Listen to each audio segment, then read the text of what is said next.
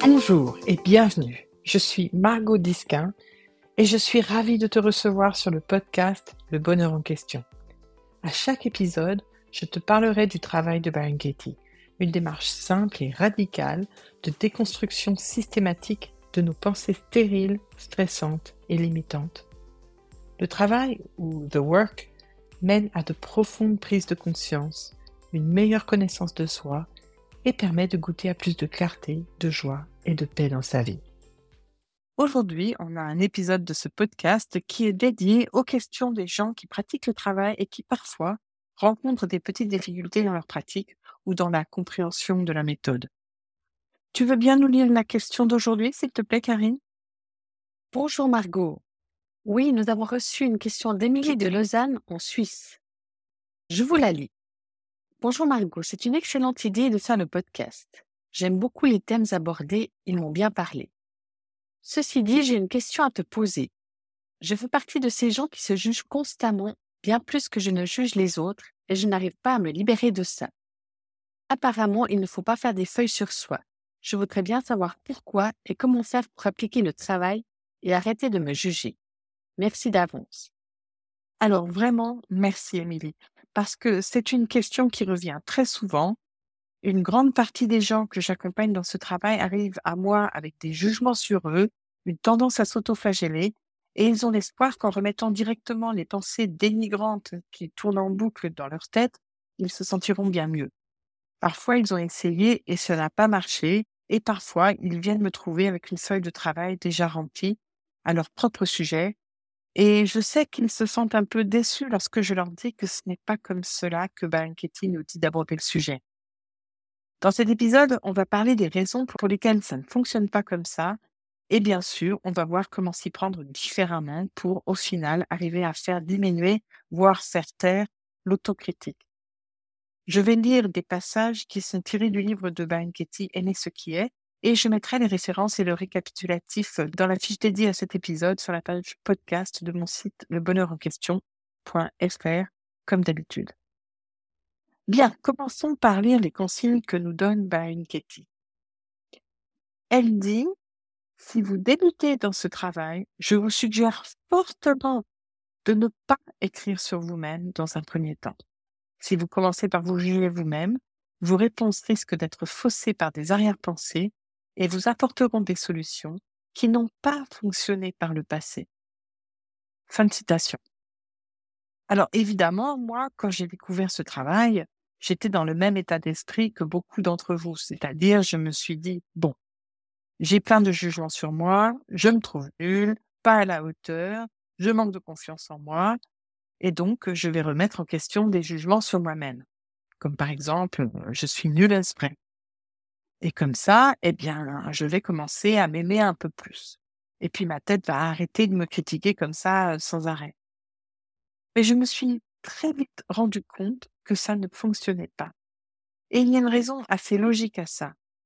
Je vais peut-être vous surprendre, mais le travail de Katie n'est pas une forme de développement personnel, ni de coaching, mais un travail sur soi, ce qui n'est pas la même chose.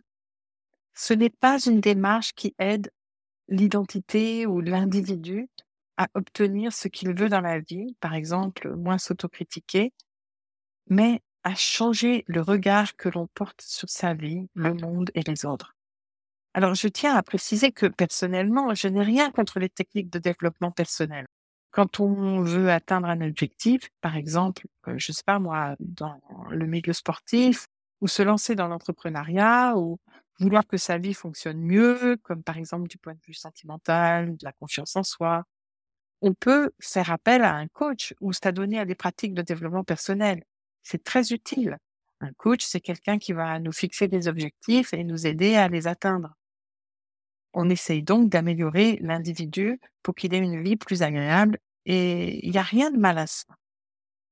Alors que dans le travail de banqueting, on identifie les pensées qui nous font souffrir et on les remet en question pour découvrir une vérité tapie au fond de soi et qui nous avait échappé au premier abord. Et Baron nous prévient.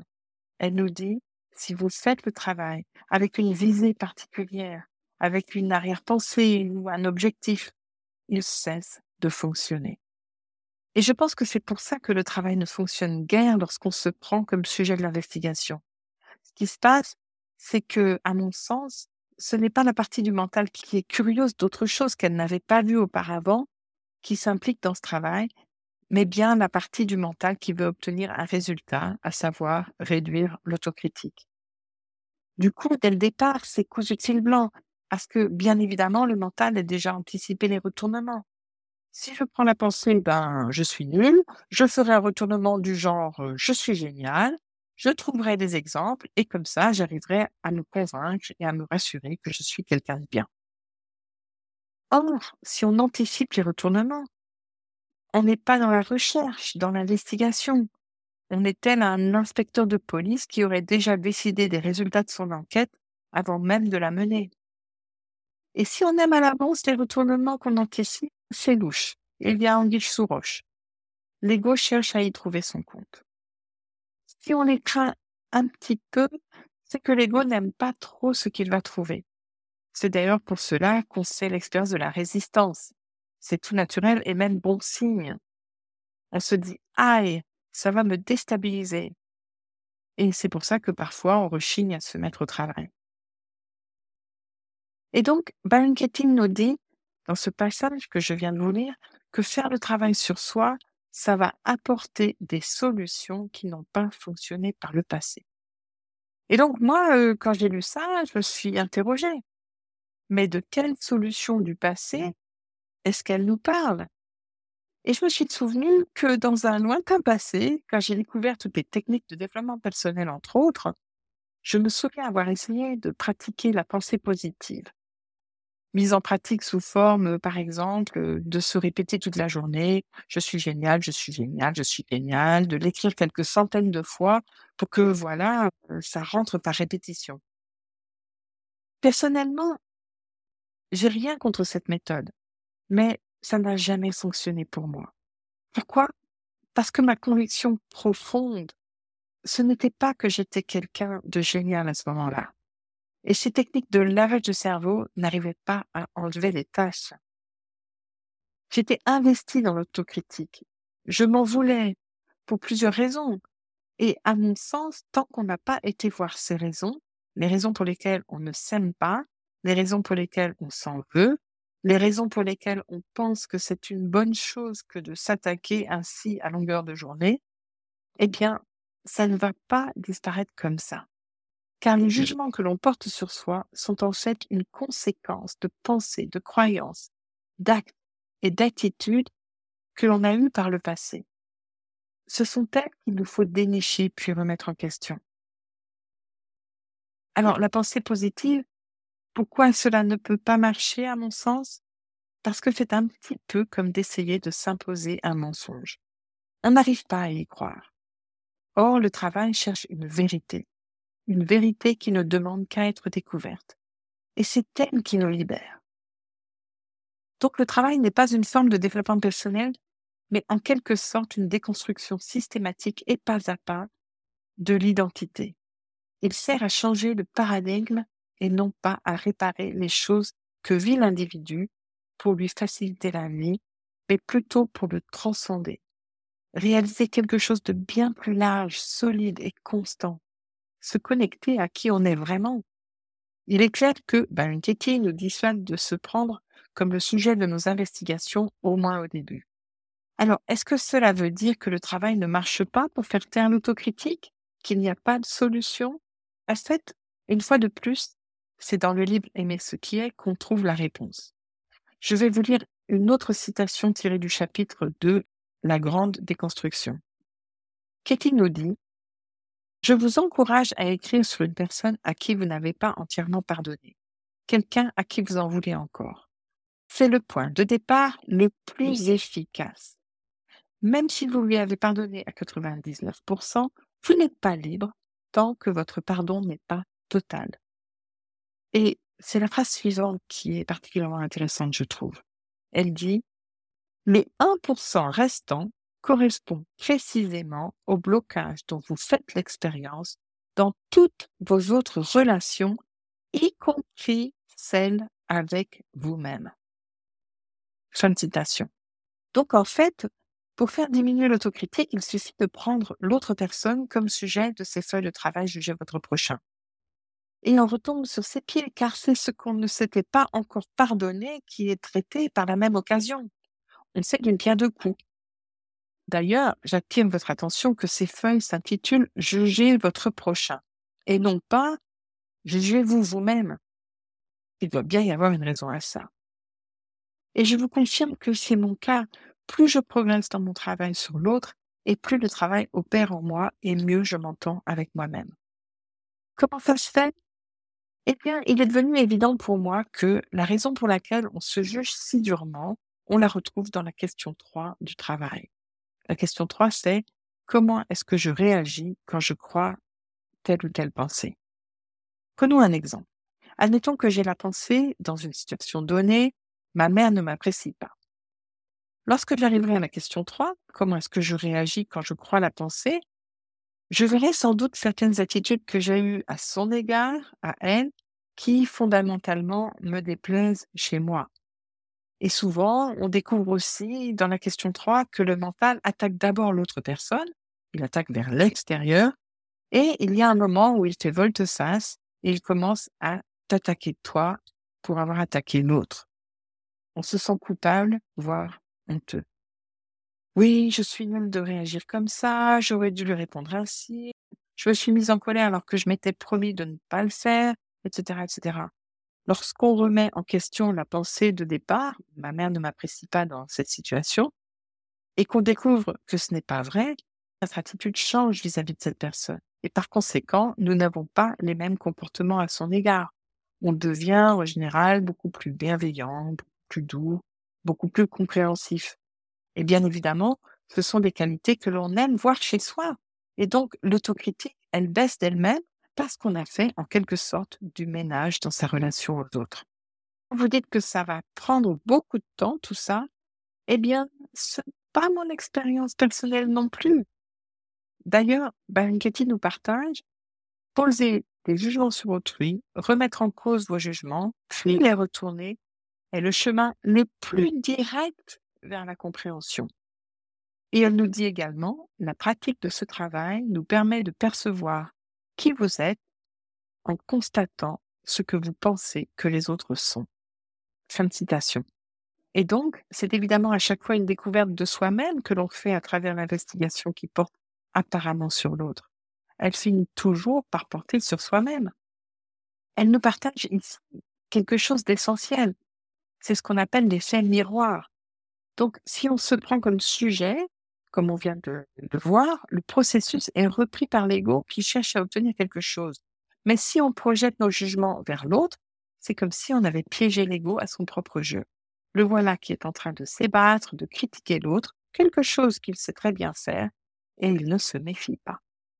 Mais arrivé au retournement, c'est là qu'on découvre certaines facettes de nous-mêmes qui, ma foi, euh, ne nous plaisent pas beaucoup. Perdre l'effet miroir, c'est vraiment dommage, parce que c'est là-dessus que repose le travail de Ketty. Elle pense que l'on appréhende la réalité devant nos yeux telle qu'elle est, alors qu'en fait, on la regarde au travers d'un filtre. Le travail de Ketty permet de nettoyer la lentille au travers de laquelle on regarde l'autre et de se rendre compte que c'était en fait de soi-même dont on parlait. Au final, nous sommes la seule chose que nous puissions véritablement connaître. Mais ce n'est pas facile à faire sans d'abord le projeter sur l'autre. D'ailleurs, Byron Katie nous confie toujours dans le chapitre 2 de Aimer ce qui est, Lorsque vous commencez par pointer un doigt accusateur vers l'extérieur, une situation ou une personne, vous n'êtes plus centré sur vous-même et vous pouvez donner libre cours à vos critiques sans aucunement vous censurer. On est souvent persuadé de savoir ce que les autres doivent faire, comment ils devraient mener leur vie et qui ils devraient fréquenter. Nous avons une vision des autres parfaitement claire, mais il n'en est pas de même quand il s'agit de soi. Fin de citation. Alors, voici un autre passage où elle nous encourage vraiment à aller pointer nos jugements vers l'autre. Elle dit, on me demande souvent, pourquoi devrais-je juger mon semblable puisque je sais très bien qu'il ne s'agit que de moi? Je réponds alors, je comprends. Mais faites confiance à la démarche. Fin citation. Si tu te dis, d'accord, mais je ne sais pas trop qui juger, voici les suggestions de Katie. Jugez une personne et suivez les simples consignes qu'on vous a données. Voici une liste d'exemples de personnes sur lesquelles vous pourriez écrire une feuille de travail. Mère, père, conjoint, enfant, frère, sœur, compagnon, compagnon, voisin, ami, ennemi, colocataire, patron, professeur, employé, collègue, coéquipier, vendeur, client, les hommes, les femmes, les autorités. La plupart du temps, plus votre choix vous touche de près, plus le travail s'avère efficace. Fin de citation. Et donc, c'est tout simplement en suivant les simples consignes et en jugeant l'autre que l'on finit par faire diminuer ses autocritiques. Et tout au long de l'ouvrage, elle nous donne aussi d'autres pratiques qui lui sont venues naturellement au fur et à mesure qu'elle se libérait de ses pensées et qui vont faire que on va de mieux en mieux s'entendre avec soi-même. Nous les aborderons dans de prochains épisodes. Et si tu es curieux, relis le chapitre 5 dans la section Les retournements en action. Petit à petit, notre attitude change et on commence à ressembler aux personnes qu'on aime rencontrer et côtoyer, qui ont plus d'empathie, plus de tolérance, plus de générosité, car ils ont une certaine clarté sur eux-mêmes. Dès lors que notre regard change sur l'autre, nos attitudes changent aussi, ainsi que notre comportement vis-à-vis de l'autre, et en conséquence, notre rapport à nous-mêmes change également. C'est un cercle vertueux qui nous mène vers toujours plus de bonne entente avec soi-même. Alors, ceci dit, Baron Katie nous partage aussi, vous pourrez vous juger plus tard lorsque vous aurez pratiqué ce travail d'investigation suffisamment longtemps pour faire confiance au pouvoir de la vérité. Et donc, ce qu'elle suggère là, c'est que dans les débuts, nous ne faisons pas encore confiance au pouvoir de la vérité. Elle dédie tout un chapitre, très court soit, au jugement que l'on porte sur soi-même. Et elle suggère d'aller travailler des jugements en particulier lorsque les retournements vers soi nous mettent mal à l'aise. C'est-à-dire qu'on a fait, par exemple, une feuille de travail sur sa mère ou son père ou son frère, et on a découvert des retournements vers soi qui nous dérangent ou suscitent de la culpabilité. Comme par exemple, quand on remet en question la pensée, telle personne devrait m'apprécier, ça donne, une fois retourné vers soi, je devrais m'apprécier. Si on se dit, «Mmh, je ne sais pas comment m'apprécier, je n'arrive pas à vivre ce retournement, il me paraît inatteignable, pas mérité. C'est le moment de se prendre comme sujet de l'investigation dans cette situation donnée. Par exemple, dans le contexte de cette feuille, je ne suis pas digne d'être appréciée. Est-ce vrai? Et qu'est-il fait allusion au fait que pour que ces investigations soient porteuses, encore faut-il avoir commencé à voir que le mental est impersonnel? On commence à percevoir notre totale innocence. Nous ne sommes au final que des êtres qui croient leurs pensées. Peut-être que c'est cela, faire confiance au pouvoir de la vérité. Donc voilà. J'espère que j'ai répondu à la question d'Émilie. Alors, j'en profite pour vous partager que dans quelques jours, je débute une série d'ateliers en visio qui s'intitule J'en ai marre d'être moi et qui traite précisément du sujet de l'autocritique. Comment s'en libérer pour pouvoir enfin vivre une vie qui soit plus en adéquation avec ce que l'on aspire à vivre. Bien évidemment, je vais vous rassembler quelques ressources et les références aux citations de Baron dans la fiche dédiée de l'épisode d'aujourd'hui. Rendez-vous sur mon site lebonheurenquestion.fr à la page podcast pour consulter ou télécharger la fiche euh, dédiée à cet épisode. Et merci Émilie pour cette question. J'espère que ma réponse a été éclairante. N'hésitez pas à m'envoyer d'autres questions au sujet du travail de Baron ou de sa pratique. Je me ferai un plaisir d'y répondre. Et si vous appréciez ce podcast, n'hésitez pas à me mettre un commentaire et 5 étoiles sur votre plateforme de podcast préférée. À la semaine prochaine.